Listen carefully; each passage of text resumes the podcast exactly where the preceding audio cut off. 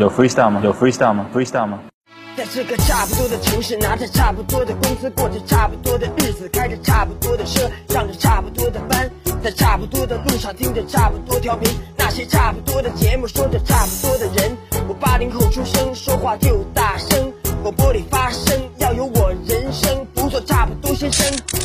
嗯 FM 八八九，你的财富 Radio，午后加点料。欢迎回来，午后加点料，我是海鹏。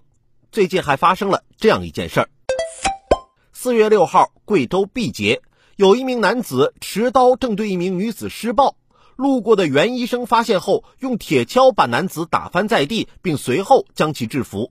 目前，涉事施暴男子已被控制，被打的女子也已经被送医治疗，目前无大碍。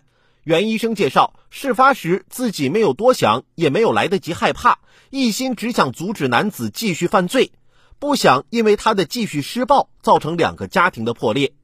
事后虽然有些担心会遭到报复，但又觉得既然已经做了，就不应该害怕。袁医生表示，之前看到网上有人被当街杀害的新闻，就觉得很气愤。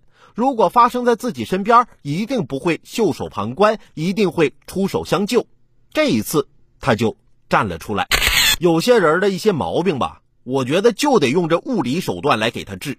袁医生再一次用实际行动告诉我们，世界上并不缺少富有正义感的人。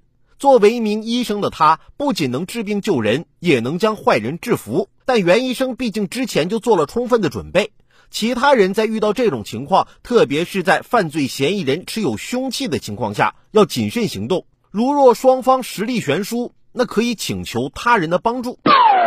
还有一些老爷们儿，怎么能跟媳妇儿动手呢？就算是喝了酒也不行啊！昨天啊，我刚到家，我媳妇儿拿来瓶酒，跟我说：“今天你必须再喝两杯。”我指了指自己的脸：“你不是不让我喝酒吗？你看看我这前天喝酒被你打的，现在还肿着呢。算了吧。”结果我媳妇儿不依不饶：“不行，你必须得再喝。为啥呀？”我很纳闷。然后我媳妇儿说：“我这不是有强迫症吗？我看见你脸不对称，我心里不舒服。”